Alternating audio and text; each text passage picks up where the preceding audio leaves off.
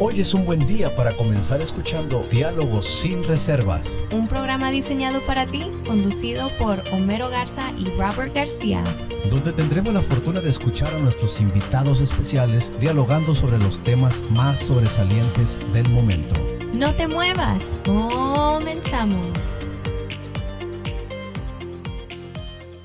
¿Qué son misiones? Una pregunta muy interesante que queremos nosotros eh, el día de hoy escudriñar, entender, conocer, aprender sobre qué son misiones.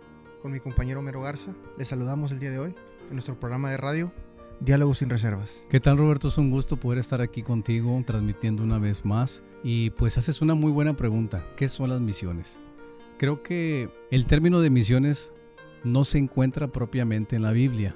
Sin embargo, es un término que la iglesia adoptó para señalar a aquellas personas que fueron capaces de, atender a un llamado de Dios para predicar el Evangelio cumpliendo con la gran comisión de Dios.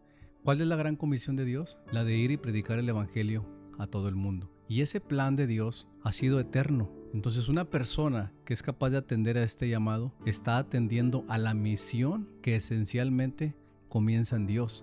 Por eso se les llama misiones y por eso se le llama misionero a la persona que, que va a otro lugar del mundo para predicar el evangelio. Pero se habla muy poco de este tema. Es algo que es algo que, que me he dado cuenta. Se habla muy poco del tema y lo podemos reducir a algo bien sencillo que tal vez la iglesia no conoce sobre misiones. ¿Qué es lo que no conoce de misiones? Tal vez cuál es la preparación de un misionero, a cuáles son los pasos o las, a qué te puedo decir, cuáles son los, las trayectorias ¿no? que, que un misionero tiene que, que, que, llevar a cabo para poder llegar hacia el campo misionero. Me ha tocado en lo personal conocer a personas que me han preguntado, pero bueno, pero ¿qué necesidad hay de ir a otro país tan lejos que no conoce uno?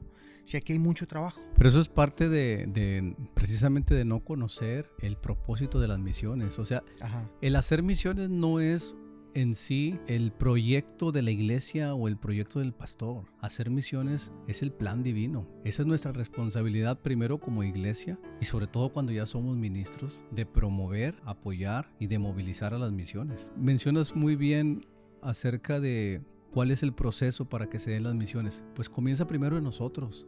Ah, en aceptar precisamente esa, esa gran comisión y de comprometernos en apoyar a las misiones. Y de ahí pues se desprende obviamente uno de los, elementos esenciales que son los misioneros. Dijo el apóstol Pablo, Dios constituyó a unos maestros, eh, pastores, a otros evangelistas y creo que Dios tiene un, un, propósito para cada uno de esos ministerios y como lo mencioné en el principio, los misioneros son las personas que atienden a ese llamado y que se atreven a cruzar fronteras para ir a predicar el Evangelio. Cuando se desconoce ese punto de vista, pues la gente no apoya, la gente, este, e incluso me atrevo a decir que ven a los misioneros como una carga, porque creen que ellos nada más están pidiendo dinero para, para salir. Y pues de qué otra manera se puede hacer. Necesitamos recursos, que es el capital humano, el recurso humano que es esencial, y necesitamos también recursos económicos para poder pagar un boleto de avión, para poder pagar un hospedaje y, y para realizar un proyecto eh, en otra parte del mundo. Es, es, esencial también que conozcamos que las misiones transculturales implican romper con, con esas barreras. Oh, so, básicamente el, el decir misiones no se trata nada más de agarrar mis maletas, mi mochila, viajar a otro país para ir a predicar el Evangelio, sino que todo esto se requiere de un, de un proceso, se requiere de, de una preparación extensa, se requiere de, este, de apoyo, como lo acabas de mencionar ahorita, se requiere de apoyo eh, financiero, moral, apoyo este, en, en, todas las áreas. Eh, una de las cosas que me quedo yo bien sorprendido este, en uno de los viajes que, que, hemos realizado, gracias a Dios que nos ha permitido viajar, este, fue una entrevista que precisamente estuve yo con un, que tuve con un misionero este, en España. Eh, mencionaba que estando allá en, en, en el campo, un misionero puede llegar a caer en depresión y estos, estos temas son, son temas que la iglesia desconoce. Bueno, te preguntas, bueno, si estás haciendo el trabajo del Señor como misionero en otro país, pero ¿por qué vas a caer en depresión si el Señor es el que te está mandando? Pero eso no, no, no, no quita que nosotros sigamos siendo humanos. Como persona, al dejar nuestro hogar, al dejar nuestro país, al dejar nuestra iglesia, nuestra cultura, entendemos conocemos algo como lo que le mencionan el choque cultural.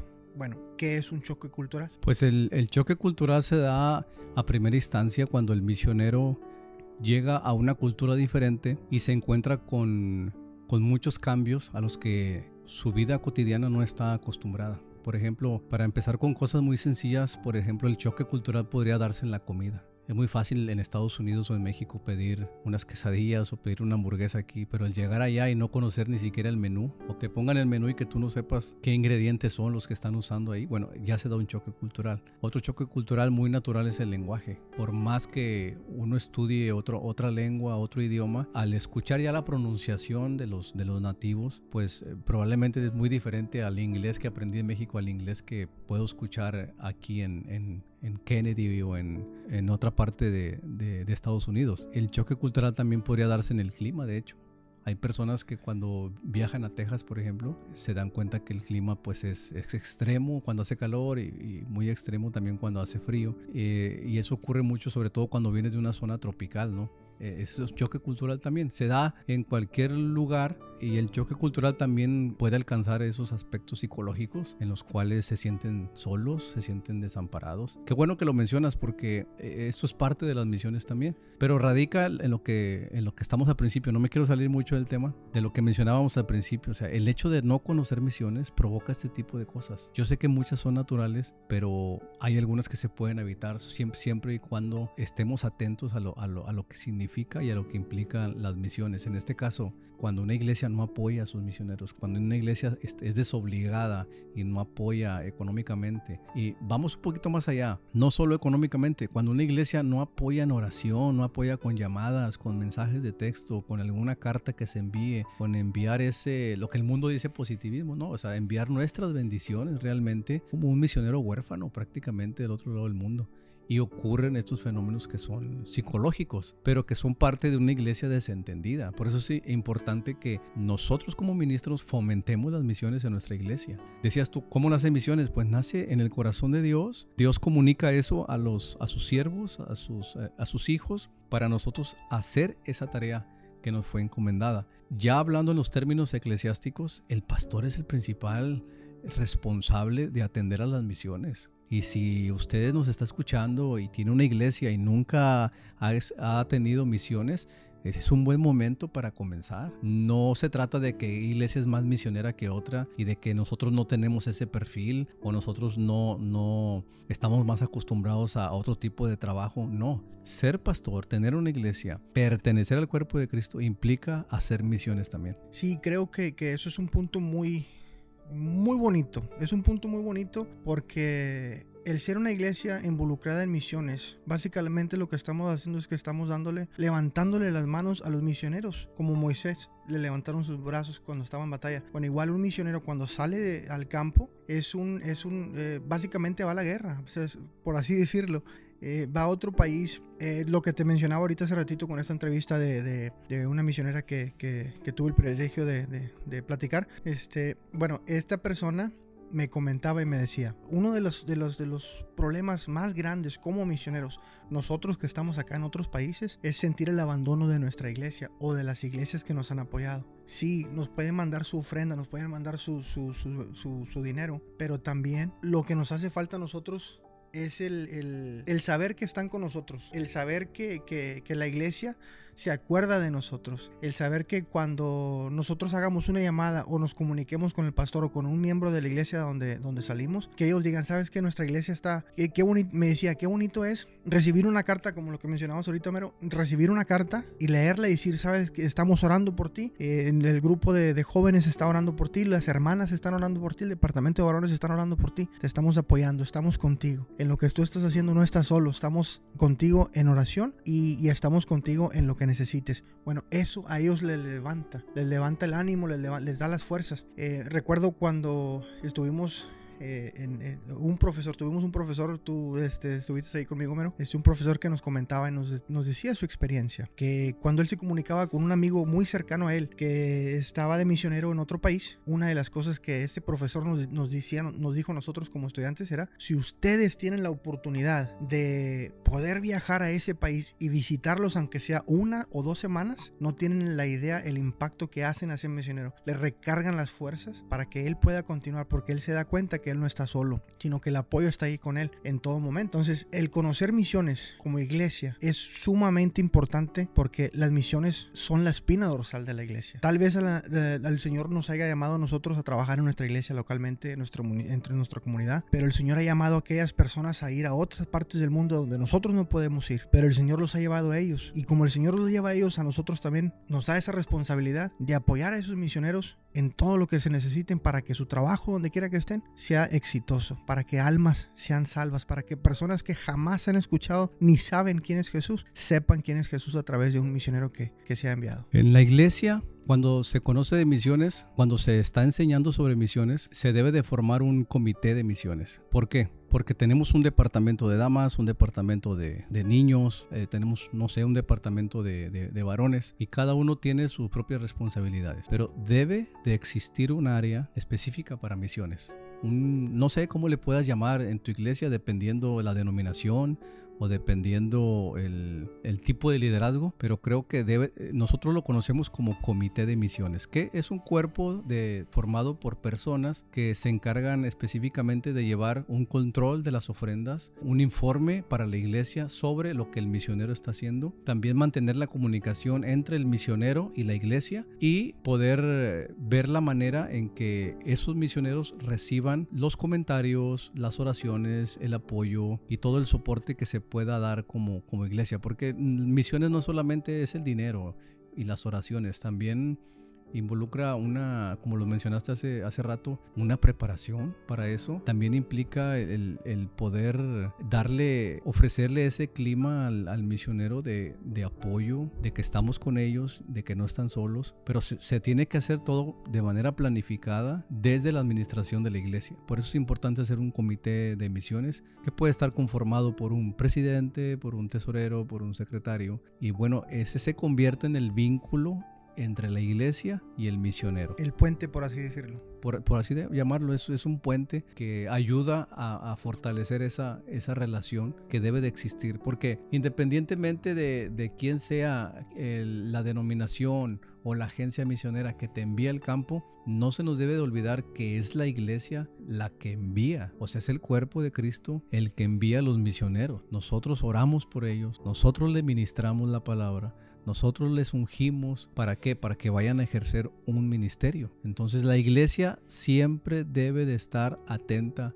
a sus misioneros. No es, es que en la iglesia salió un misionero y se lo presentamos a la denominación, la denominación aprueba su proyecto y es enviado al campo y entonces yo me limpio las manos y ya los dejo trabajar. No es así. La iglesia nunca debe de perder su responsabilidad como iglesia enviadora. Has dicho algo muy interesante. Iglesia enviadora. Bueno, ¿qué es una iglesia enviadora? Una iglesia enviadora es, vamos a poner un ejemplo, cuando en el grupo de jóvenes eh, el Señor llama a uno de esos jóvenes a ser misionero. Bueno, eh, vamos a suponer, no, no tiene una idea de, qué es lo que tiene que hacer. Bueno, el Señor primeramente a través del Espíritu Santo lo va a guiar y le va a enseñar qué es lo que tiene que hacer. Tiene que tener una preparación, instituto bíblico. Después de la, preparación del instituto bíblico es necesario este, un, otra preparación de, en una escuela específicamente para aquellas personas que quieren irse al campo misionero. Bueno, ahí se les enseña qué es lo que, lo que pueden presentarse en el campo, que, que lo que hablábamos ahorita de, de los choques culturales, cómo deben ellos integrar alegrarse al lugar donde el Señor los ha llamado. Bueno, esa es una preparación muy necesaria, que es una escuela de misiones. Cuando se termina esa, esa preparación académica teológica, este, eh, siempre debe de haber esa conexión personal con Dios, porque recuerda que Dios es el que guía, Dios es el que te manda. Y, y, para poder saber a dónde el Señor te está llamando, es necesario que esté esa conexión directa con el Señor siempre, como todo buen cristiano, como todo cristiano. Eso es, eso es algo inevitable, siempre tiene que estar esa, esa, esa comunicación con Dios. Después de esa preparación es cuando el Señor te manda al campo. Y como iglesia enviadora, ahí, es donde entra la iglesia en apoyo absoluto. En decir, ok, el Señor te está llamando a ir, un, un, ejemplo, por ejemplo, si el Señor lo llamó a África, bueno, ahí es donde la iglesia entra y lo abraza como miembro de su iglesia primeramente y se encarga de suplir las necesidades que pueda tener en cuestión de viáticos, de gastos que pueda tener y, de cualquier cosa que pueda necesitar para llegar al campo, llegar al lugar a donde va y hacer su cometido, que es predicar el Evangelio. Al, a la iglesia, mandar ese misionero a ese lugar, ya te convertiste en una iglesia enviadora. Pero no es nada más enviarlos, como lo decías hace rato, Mero, no es nada más enviarlos, es respaldarlos desde su inicio, cuando va, hasta su retorno Ahora, cuando me refiero a una iglesia enviadora, no necesariamente el misionero tiene que salir de, mi iglesia. Hay iglesias que todavía no tienen a, un, a una persona que ha sido llamada a misiones, pero se puede adoptar a un misionero de otra iglesia, de otro de otra región o, incluso de otro estado. Me refiero a, iglesia enviadora al hecho de que nosotros como iglesia, como cuerpo de Cristo, somos los responsables de nuestros misioneros. Entonces, hermano eh, que nos escucha, si no tienes un misionero dentro de tu iglesia que fue enviado al campo, se puede adoptar también a un misionero de otra parte. Y, y eso también te ayuda a ti como iglesia a participar de la obra misionera. Ahora, tocas un punto importante y lo veíamos en uno de los programas pasados. Es bien importante, estamos hablando ahorita en generalidades sobre misiones, pero es bien importante lo del llamado del misionero, porque esto no debe de ser tampoco una emoción y, como iglesia tenemos que tener el criterio y la, el discernimiento para poder detectar ese tipo de, perdón, de ministerios, de personas que se emocionan o, que son impactados por una predicación y hasta ahí llegó. No, no, no, o sea, esto no es un escape a la realidad, ni, ni porque soy el solterón o la solterona de la iglesia, ya por eso me quiero ir a misiones para tener otro estilo de vida. Hay que decirlo, es un diálogo sin, sin reservas. Claro que sí. Entonces tenemos que tener también ese discernimiento, pero eso ya es natural, o sea, ya como, como iglesia tenemos que saber distinguir eh, eh, el emocionalismo de, del verdadero llamado llamado, llamado por Dios. y cuando un misionero es llamado por Dios, va a ser hasta, lo imposible por llegar a donde el Señor lo envió. Así es, y, es como lo, mencionas. Eh, hay, muchas, hay muchos aquellos que, que, se pueden emocionar por alguna prédica, se pueden emocionar por, por un rato, pero créeme que, que cuando actúan a causa de, la emoción, es, como una mecha, eso se apaga, se acaba y se, se, acaba. O, como decías, o la frustración es más grande, es más prolongada, porque aunque es parte del choque cultural, lamentablemente en la persona que emocionalmente llegó a ese lugar, pues puede ser contraproducente porque se puede prolongar ese, ese fracaso y puede regresar derrotado prácticamente y aceptando que Dios no lo envió a, ningún lugar. Y ahí es, donde, ahí es donde entra ese detalle, donde por causa del emocionalismo llegó hasta ciertos extensos, hasta ciertos lugares, pensando que era un llamado o que el Señor lo había mandado, pero en realidad no hubo esa confirmación de parte del Señor. Y ahí es donde, donde pueden confundir una cosa con otra. Entonces, ¿cuál es el verdadero llamado? Bueno, ahí es donde entra la iglesia como, como una iglesia enviadora, como una iglesia que abraza y dice, ¿sabes qué? Si eres llamado de parte del Señor al apoyo, ahí está. Pero hay que, como decías ahorita, hay que tener ese, ese discernimiento, el saber que no es una emoción nada más. Eh, y, es, y es como lo, mencionabas ahorita, no, no porque soy el soltero, nunca pude, o, porque pasé una situación muy difícil que, que me quiero retirar bueno, es, eso es lo, lo, que se tiene que evitar. Sí, básicamente. Eso es lo que se tiene que evitar. Y como iglesia... Pero, pero tiene que ver en, en, el, en, el, trabajo de nosotros como iglesia. Tiene que ver en que tenemos que darle seguimiento al, misionero. Estamos hablando del misionero, obviamente. Sí, sí, sí. Pero se da en todos los ámbitos, Robert. O sea, en cualquier otro ministerio tiene que haber un seguimiento. O sea, hay jovencitos que, que se levantan como buenos predicadores, como buenos prospectos en la música, pero a veces no les damos el seguimiento porque somos cegados por el talento, somos cegados por el brillo que tienen, pero al darle seguimiento a cada ministerio va a ayudar a que no cometan errores. Y esa parte es la que nos ha lastimado a nosotros también. ¿Por qué? Porque se hace un gran esfuerzo para la iglesia de juntar, recaudar fondos para que el misionero en, menos de seis meses ya, ya se quiera regresar, ya quiera este, regresar al lugar de, de su origen y, todo lo que se invirtió, todo el tiempo, todo el dinero, todas las fuerzas, todo el apoyo, o sea, eso también decepciona, pero, pero pasa en todos los ministerios. Se ha sabido de ministerios, eh, digo jóvenes solamente por decir un, adjetivo nada más, pero ha pasado en ministerios que son pastores o son líderes, son maestros y también decepcionan porque no se les dio seguimiento, no se les ayudó y, y no se les dijo a tiempo que ese no era el lugar al que fueron llamados. Trabajamos en unión, trabajamos todos para edificarnos unos a otros. Una pregunta, Homero, tocante a los misiones, ¿hay algún tiempo? ¿Hay algún tiempo específico el cual un misionero sale al campo y, trabaja en el campo y debe regresar? ¿Acaso el misionero va y se queda ya indefinidamente o por orden hay algún tiempo específico el cual el misionero. Bueno, en, cada país cambia la forma de trabajo y eso es aceptable porque las culturas y la, forma de, del liderazgo pues es diferente, ¿no? Pero proporcionalmente, hablando de América Latina, lo más, lo más cercano son cuatro años en su primer viaje misionero. En ese primer viaje misionero de cuatro años le va a ayudar al misionero a conocer el lugar, este, porque anteriormente se le hacía un viaje exploratorio, ¿no? Se le daba la oportunidad al misionero de ir a hacer un viaje de un mes o tres meses, conocer el área y todo, pero después algunos críticos dijeron que no era necesario porque era doble gasto, o sea, era comprar un boleto, rentar, comidas, todo lo que los gastos que incluyen y luego regresar nuevamente para después volver a ir. Entonces lo que hicieron fue acordar en que el primer viaje sea de cuatro años y ese impacto que va a recibir en los cuatro años va a ayudar mucho al misionero porque quizá muchos no van a regresar. O sea, esos eso es algo que pasa. Quizás no regresan porque no les gustó el ambiente, porque no les gustó el clima o por cuestiones personales. A veces no se lleva bien con las personas, a veces no, no este, compagina con, con otro grupo que está allá, que ese es otro tema que hay que tratar aparte.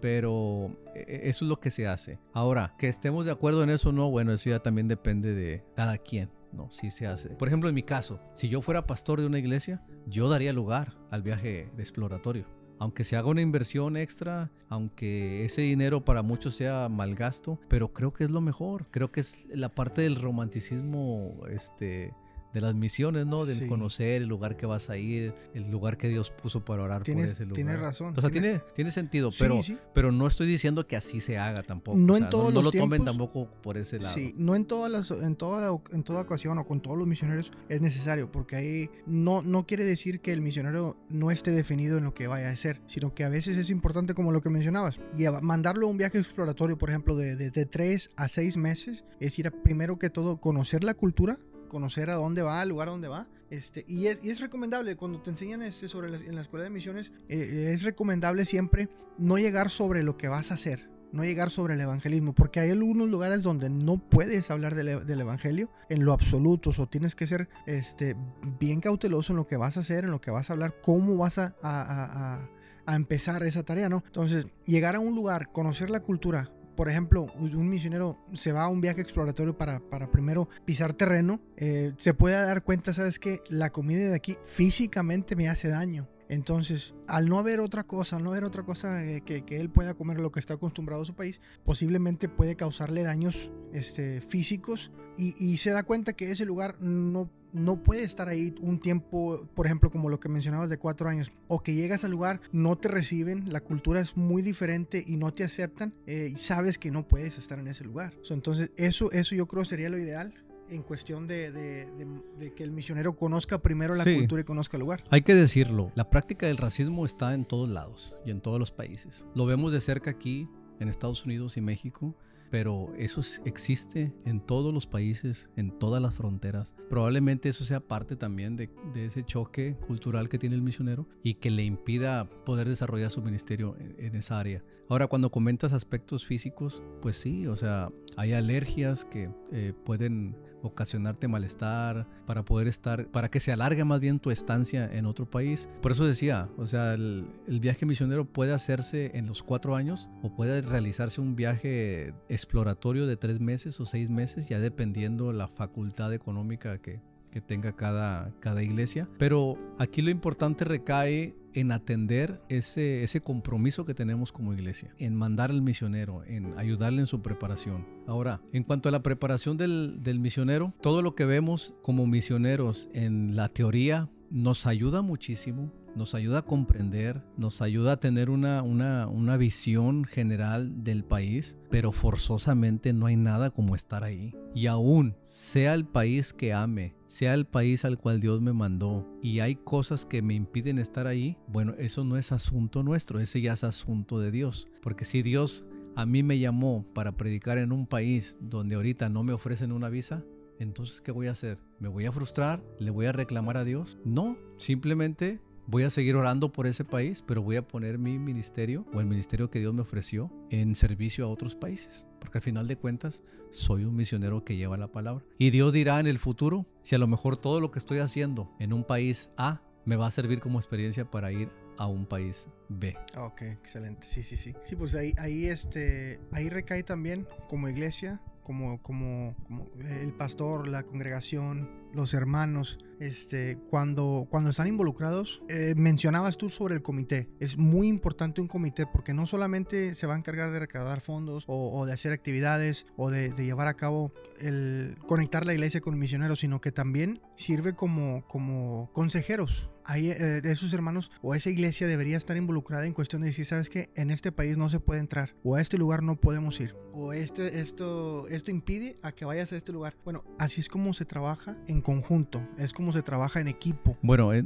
yo no estoy muy de acuerdo con, con, que el comité de misiones sea consejero, pero igual te parece si lo vemos en el siguiente bloque. Esto es diálogo sin reservas. Claro que sí.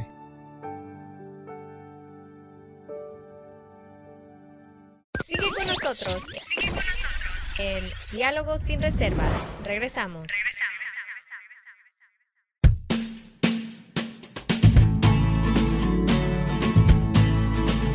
Pecador, ven al dulce Jesús y feliz para siempre serás si en verdad le quisieres tener.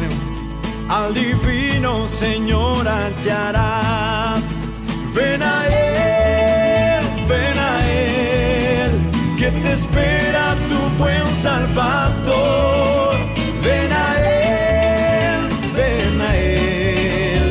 te espera tu buen Salvador. Si al hijo que necio pecó, vas buscando a sus pies compasión. Tierno Padre en Jesús hallarás y tendrás en sus brazos perdón. Ven a Él, ven a Él, que te espera tu buen Salvador. Ven a Él, ven a Él, que te espera tu buen Salvador.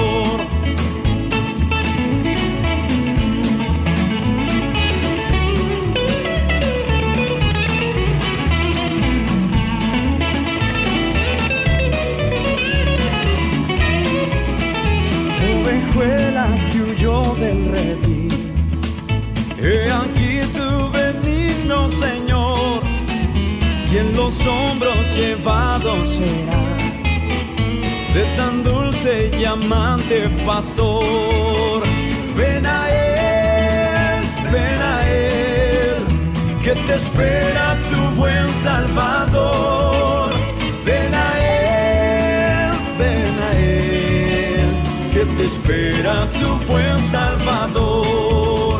Ven a Él ven a Él, que te espera tu buen Salvador.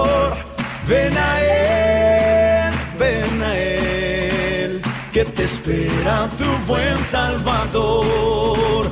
Ven a Él, ven a Él, que te espera tu buen Salvador. Ven a Él, ven a Él, que te espera tu buen Salvador.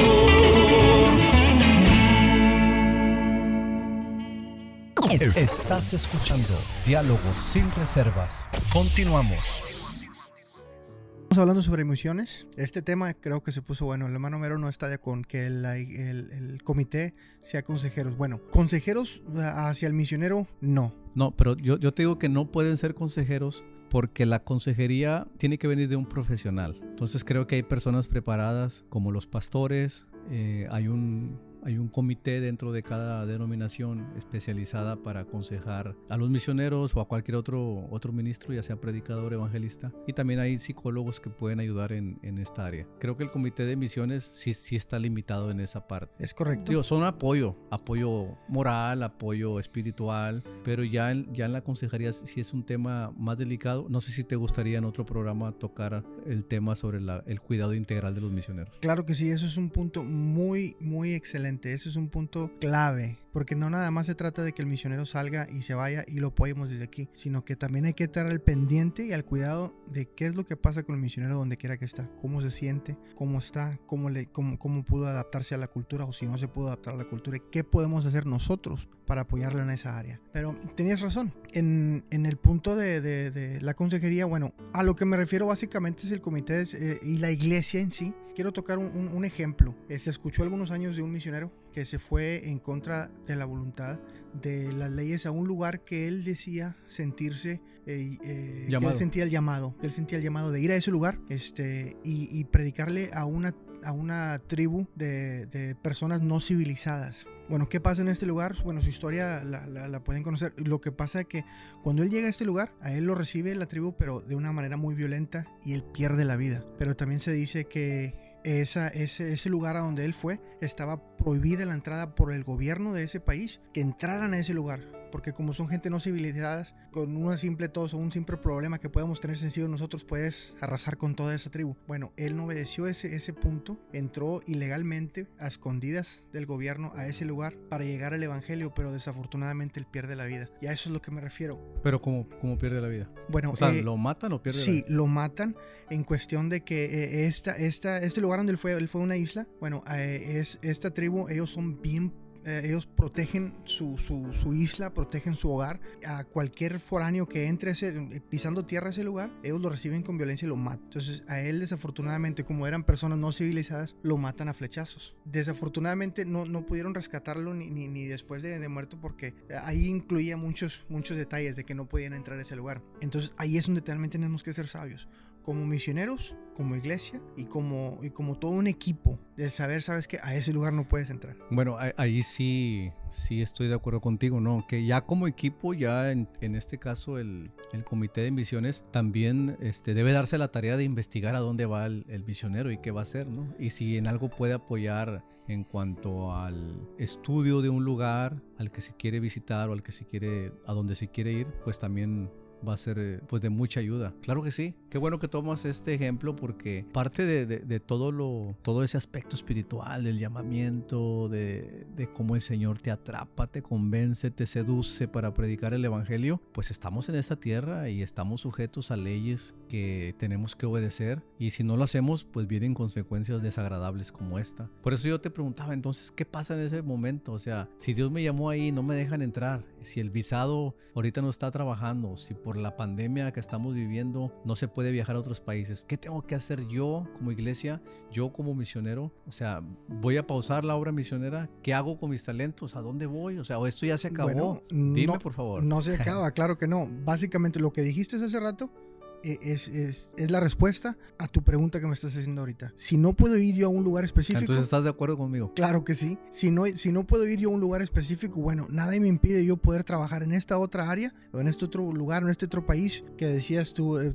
trabajar en las misiones en un punto A que después me puede llevar a un punto B. ¿Y, con mejor experiencia todavía? Claro, claro, porque no Mira, Es lamentable, y lo digo con todo respeto, no me gusta ser polémico, pero sí me gusta tocar los puntos que creo que son convenientes tocar. Hay misioneros ahorita que no están haciendo nada, o sea, están sentados prácticamente. ¿En dónde? En la silla del conformismo, así le digo yo, la silla del conformismo. Yo creo que cuando hay puertas que se han cerrado por cualquier, por cualquier cosa, el Señor no quitó ni robó tus talentos. Ahí están. Entonces ya nos corresponde a nosotros usar la creatividad para, para ponerlos en, en obra, para ponerlos en uso. Y tú eres testigo, si Dios no nos ha dado perdón, si la situación covidiana no nos ha permitido ir a otros países, pero puedo ir a México, entonces tengo que hacer mi trabajo misionero en México. ¿Por qué? Porque ahí se me es permitido, porque tengo la, el privilegio de ser mexicano y puedo ejercer mi derecho de,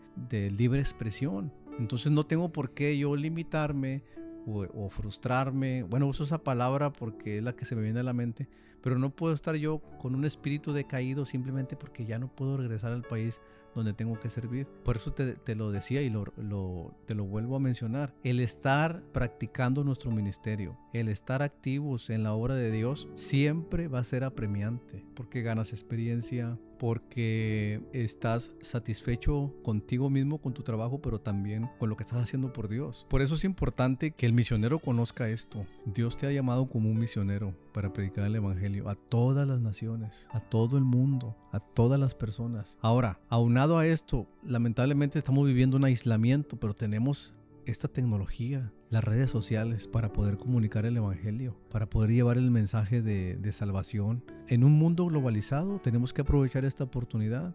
A lo mejor antes era imposible para, para alguien predicar el evangelio en otra parte. Ahora no ocupas comprar un boleto de avión. Hablo por, hablo por la circunstancia, ahora tampoco me voy a hacer misionero virtual, pero, pero digo, este, hay que aprovechar la tecnología y hay que saber entender los tiempos. Entender los tiempos. Eso, eso es algo, eso es una, es una palabra muy clave. No podemos irnos antes de tiempo y, y después de tiempo no. Yo creo que el tiempo de Dios es perfecto y es cuando uno debe de actuar en el tiempo de Dios. Muchas veces este, se algunas personas, algunos misioneros, antes de tiempo y pueden topar con el fracaso. Después de tiempo, bueno, pues posiblemente esa ventana de oportunidad que tenían se cerró y tuvieron que ir a algún otro lugar. Bueno, yo creo que es, es, clave y es adecuado trabajar en el tiempo de Dios. Sí, y, y yo sé y entiendo que cuando dices que nos adelantamos al tiempo de Dios, eh, lo dices en sentido figurado, porque realmente no es que sorprendamos sí. a Dios de que no. ah, Dios te sorprendí, ¿verdad? Cuando sí. no, o sea, no se trata de eso, sí. pero sí de, de entender el, el, tiempo. Ahora, ¿qué debo hacer yo como ministro? Y esto va para todos, para todos los, los ministros. ¿Qué tengo que hacer yo como ministro mientras no, te, mientras no estoy en el lugar donde, donde debo de estar o, donde, o, o a donde Dios me llamó? Estar preparándote también es esa otra área que, que tenemos que y yo lo veo como una responsabilidad. Es Exacto. una responsabilidad nuestra prepararnos en todo momento. Que tal vez yo no pude salir, vamos a suponer eh, lo que mencionabas ahorita de, de sí, tiempo sí, covidiano, ¿no? Ajá. Yo lo veo como que se perdió. Voy a patentar esa palabra. yo creo se perdió un año en, en, muchas áreas, un año de nuestra vida es, es, estuvo en pausa, pero si lo quieren ver de esa manera. Pero si lo ves de la manera en que, ¿sabes qué? Bueno, se abrió una ventana de oportunidad a través de la tecnología para, para llevar predicaciones, para conectarme con otras personas en diferentes partes del mundo. Bueno, eso es, eso es estar... Y para seguirte preparando también. Claro, claro. En ese tiempo eh, no, hay, no había excusa. Yo lo veía así, no, o sea, no hay ninguna excusa porque tuvimos más que suficiente tiempo para aprender, porque las plataformas en las redes sociales o en las plataformas en internet, en las plataformas, las escuelas abrieron sus plataformas para prepararte a través de, los programas virtuales. Bueno, ¿qué excusa tienes ahí para no prepararte? Bueno, que no puedo ir a la escuela porque no tengo tiempo. Bueno, se te dio suficiente tiempo y se te abrió una plataforma virtual para que pudieras estudiar.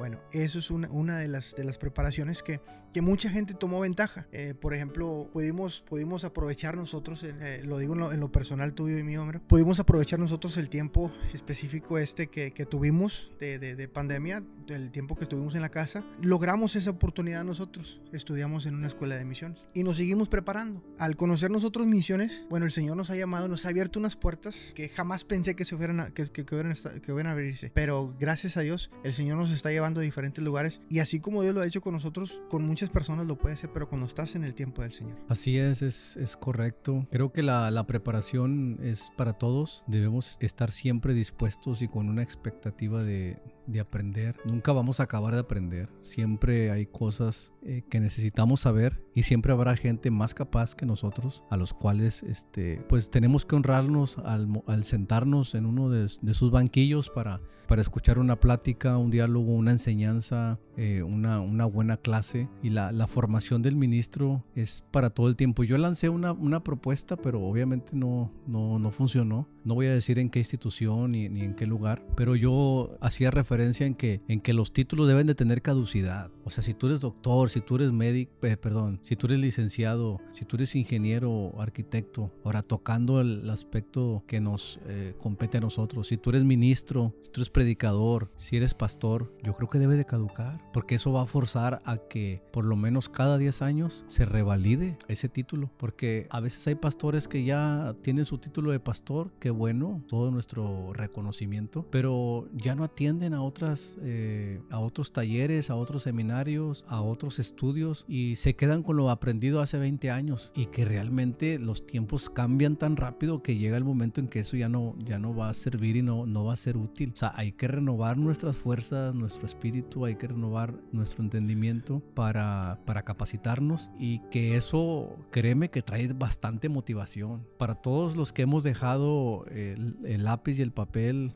por muy buen tiempo. Trae mucha motivación el volver a abrir un libro, el volver a estudiar y a escudriñar la Biblia como método de, investigación, ¿verdad? A eso me refiero. Mm, va a traer mucha satisfacción personal y despierta el espíritu, el espíritu creativo, el, el conocimiento se amplía y te das cuenta de que algunas cosas que anteriormente no podías atender ahora con esa capacitación pues ya tienes esa habilidad y esa facultad para poder hacerle frente a la problemática actual. Porque eso sucedió, por ejemplo, con el tema de, de las redes sociales. Eran contadas las iglesias bueno, yo sé que tu iglesia es una iglesia que ah, la verdad sirve como ejemplo aquí, donde estamos viviendo, en el Valle de Texas, creo que es una iglesia que sirve de ejemplo, porque la mayoría de las iglesias no, no transmitían internet, no tenían ni siquiera una página de Facebook oficial para la iglesia. Pero ahora que se viene la contingencia, ahora que se restringió este, los servicios públicos, todos se vieron obligados a crear su página de internet, a abrir sus medios de comunicación y lamentablemente había hasta pastores que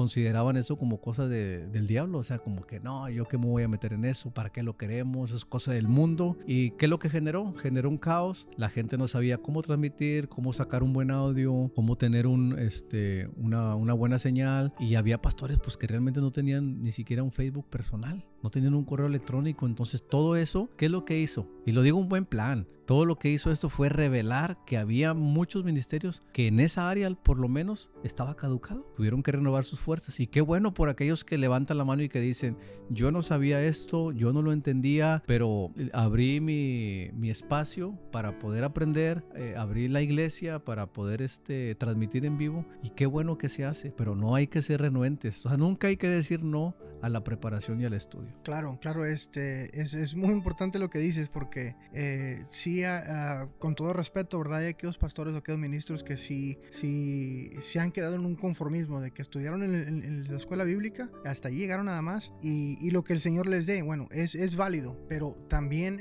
tenemos que entender que, que venimos, las generaciones de hoy en día están, están progresando, el mundo está progresando a pasos agigantados que, que una preparación básica de hace años atrás no va a ser suficiente para poder este, enseñar a nuestras nuevas generaciones a lo que se viene y lo que se está viviendo en estos momentos. Mira, este, voy a tocar un punto también, si me permites, Rod. A ver. Hace 10 años, 15 años más o menos, se requería que un misionero tuviera alrededor de 6 a 8 años de preparación. Era eh, más o menos el lapso de tiempo para que ellos pudieran salir al campo. Te lo voy a decir abiertamente. Yo no creo que hoy tenga que ser así porque los tiempos han cambiado, porque la facilidad de poder llevar un curso en línea mientras tienes otro presencial, eh, la facilidad de que algunos países que eran restringidos se han abierto para recibir a, personas como ya sea como turistas o como trabajadores sociales. Todo eso tenemos que aprovecharlo. Entonces, yo no considero lógico que una persona se pase seis u ocho años preparándose para salir al campo misionero y para llegar al lugar eh, donde quiere estar cuando ya abrieron sus fronteras. O sea, creo que en esta parte sí hay que acelerar un poquito, en el buen sentido de la palabra, en que la preparación del misionero sea más corta. Y me refiero a la preparación inicial, ¿no? O sea, para ¿no? contradecirme lo que estaba diciendo ahorita. La preparación inicial debe de ser más corta para que el misionero tenga la oportunidad de pisar rápido ese lugar y que pueda trabajar en, ese lugar, porque me causa un poquito de, bronca el saber que hay pastores que retienen a personas que son llamadas, por ejemplo, a Cuba. Bueno, pero eso pasó hace 60 años, o sea, ahorita Cuba está abierto para recibir extranjeros y hay que aprovechar esa oportunidad. Claro, siempre y cuando estemos respetando este, las leyes ¿no? que, cada país emite, pero como bien lo mencionaste, ningún misionero va a llegar predicando el Evangelio, eso es obvio. Me refiero a que se abrió el campo en que hay visas de turistas que se pueden aprovechar para poder este, llegar a esos países y buscar la estrategia adecuada para trabajar en ese, en ese lugar. Platicando con una misionera de, de muchos años de experiencia, coincidíamos en lo mismo, que el tiempo de preparación inicial para un misionero debe de, acortarse para aprovechar la época globalizada en la que estamos, en la que estamos viviendo. No sé si estés de acuerdo en, creo, Creo que, los misioneros hoy en día este, saben exactamente lo que tienen que hacer. Por ejemplo, si el Señor los ha llamado a misioneros, bueno, esa persona considero yo que ya tiene un estudio bíblico, que ya tiene un estudio teológico, que ya conoce la palabra, que, si, si, si, él está atendiendo el llamado de misiones es porque el Señor ya tiene ese, ese ardor en su corazón de querer predicar el Evangelio. Obviamente no tiene que prepararse en cómo predicar el Evangelio, pero obviamente lo que mencionas tú, si se, tiene que hacer una preparación eh, considerablemente no larga, no para, eh, entre menos tiempo posible, eh, es nada más para, para, para llenarles, enseñarles lo, que tienen que hacer eh, cuando lleguen a ese lugar. Algo, tal vez cosas que ellos no conocen o que tengan preguntas de, bueno, al llegar ahí, ¿cómo le hago? Bueno, eso es lo que, eso es lo que se les enseña en la escuela de misiones que, que se puede llevar a cabo en un, en un transcurso de seis meses, por ejemplo. Eh, cuando ya está el, misionero listo y el llamado está, está ahí y, atiende ese llamado, bueno, este, el impulso debe ser de parte de la iglesia. ¿Sabes qué? Eh, una pregunta. Sí, no, estoy de acuerdo. Creo que la preparación para el misionero debe de ser entre seis meses y un año como estudio inicial en la preparación y en la vida de un misionero. Obviamente para poder tener un estudio de misiones, pues se tiene que contar con un instituto bíblico, ¿no? Que es la teología práctica, la básica, el bachillerato y luego después la escuela de misiones, porque es solamente ya la, la, orientación hacia tu trabajo en este ejercicio ministerial. ¿no? ¿no? tienes que volver a hablarles sobre teología y hablarles acerca de neumatología y todos esos aspectos que ya se vieron en una escuela, en una escuela básica. Por eso creo que la parte de estudio misionero inicial debe de tener entre seis meses y un año. Creo que es, es suficiente para entender todo este concepto más, más a fondo y ya con el paso del tiempo, bueno, ya el misionero va a tener que buscar cómo desarrollar su, su conocimiento Y para eso existen muchísimas escuelas. Aquí podríamos dar una lista completa de, escuelas para una superación ministerial. Claro que sí. Yo creo ahí es, ahí es donde, donde entraría el trabajo eh, del pastor de la iglesia. Por ejemplo, si el joven sale, se presenta con el pastor, pastor, siento el llamado misionero. Bueno, como iglesia también no podemos este, estar al, bueno, ahora que sigue, ¿no? A la esperanza de ver qué pasa. Sí, bueno, eh, ahí es donde la iglesia tiene que estar preparada, porque si sale de, su iglesia un misionero, qué bendición y qué privilegio tan grande. El saber que nuestra iglesia o la iglesia que usted esté pastoreando, por ejemplo, de ahí salga un misionero y, y, y, vaya a otro país llamado por Dios. Bueno, eso es, una, eso es una cosa tremenda, es algo tan hermoso. Ahora, lo que mencionabas hace rato, no necesariamente tiene que salir de tu iglesia, sino que si ya hay misioneros que están allá, que necesitan el apoyo de la iglesia. Te quiero hacer una pregunta, Homero. ¿Qué consideras, tú, ¿Qué consideras tú que la iglesia debería hacer para involucrarse en misiones si no conoces sobre las misiones? Bueno, si la iglesia está en ceros, lo primero que la iglesia debe de hacer es convencer a su pastor de que se necesita hacer trabajo misionero porque ese es el plan, el plan de Dios. Esa es la misión de Dios. La misión de la iglesia. Ajá. Y, se viene, y viene a ser la misión de la, de la iglesia ahora.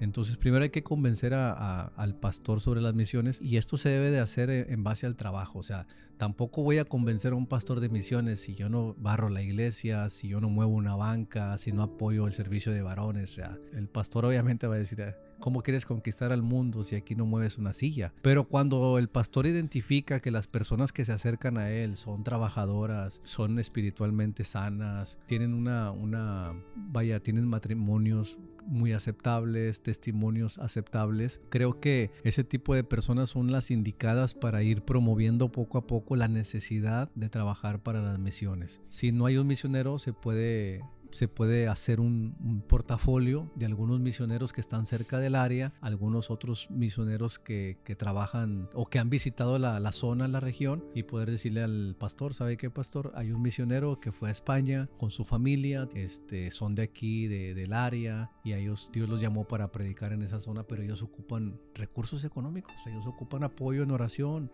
ellos ocupan promover, que se promueva su, su ministerio. ¿Qué le parece si nosotros, si nos da la oportunidad de poder levantar una ofrenda especial o de invitar al misionero cuando anden en el área, de invitar al misionero a, que vaya a la iglesia, que dé un mensaje y eso poco a poco va a ir abriendo el, el camino para que la iglesia conozca misiones. Porque esto es importante decir, no hay llamamiento sin conocimiento. O sea, hay, se tiene que conocer primero sobre el trabajo, sobre las misiones. Vamos a, te, quiero poner otra pregunta, un ejemplo. Si una iglesia quiere adoptar un misionero y no tiene, no, no, no sabe cuál es el proceso de, o qué es lo que hace, hace, o qué es lo que hace una iglesia cuando adopta un misionero, ¿qué consideras tú que una iglesia este, haría al adoptar un misionero? ¿Cuál es el, el, el, propósito de que la iglesia adopte un misionero? Bueno, la primera pregunta sobre el, sobre el proceso o de cómo se hace es eh, primero abriendo un vínculo para que el misionero conozca la iglesia y la iglesia conozca al misionero y su trabajo, ¿no? Prácticamente un misionero va y presenta,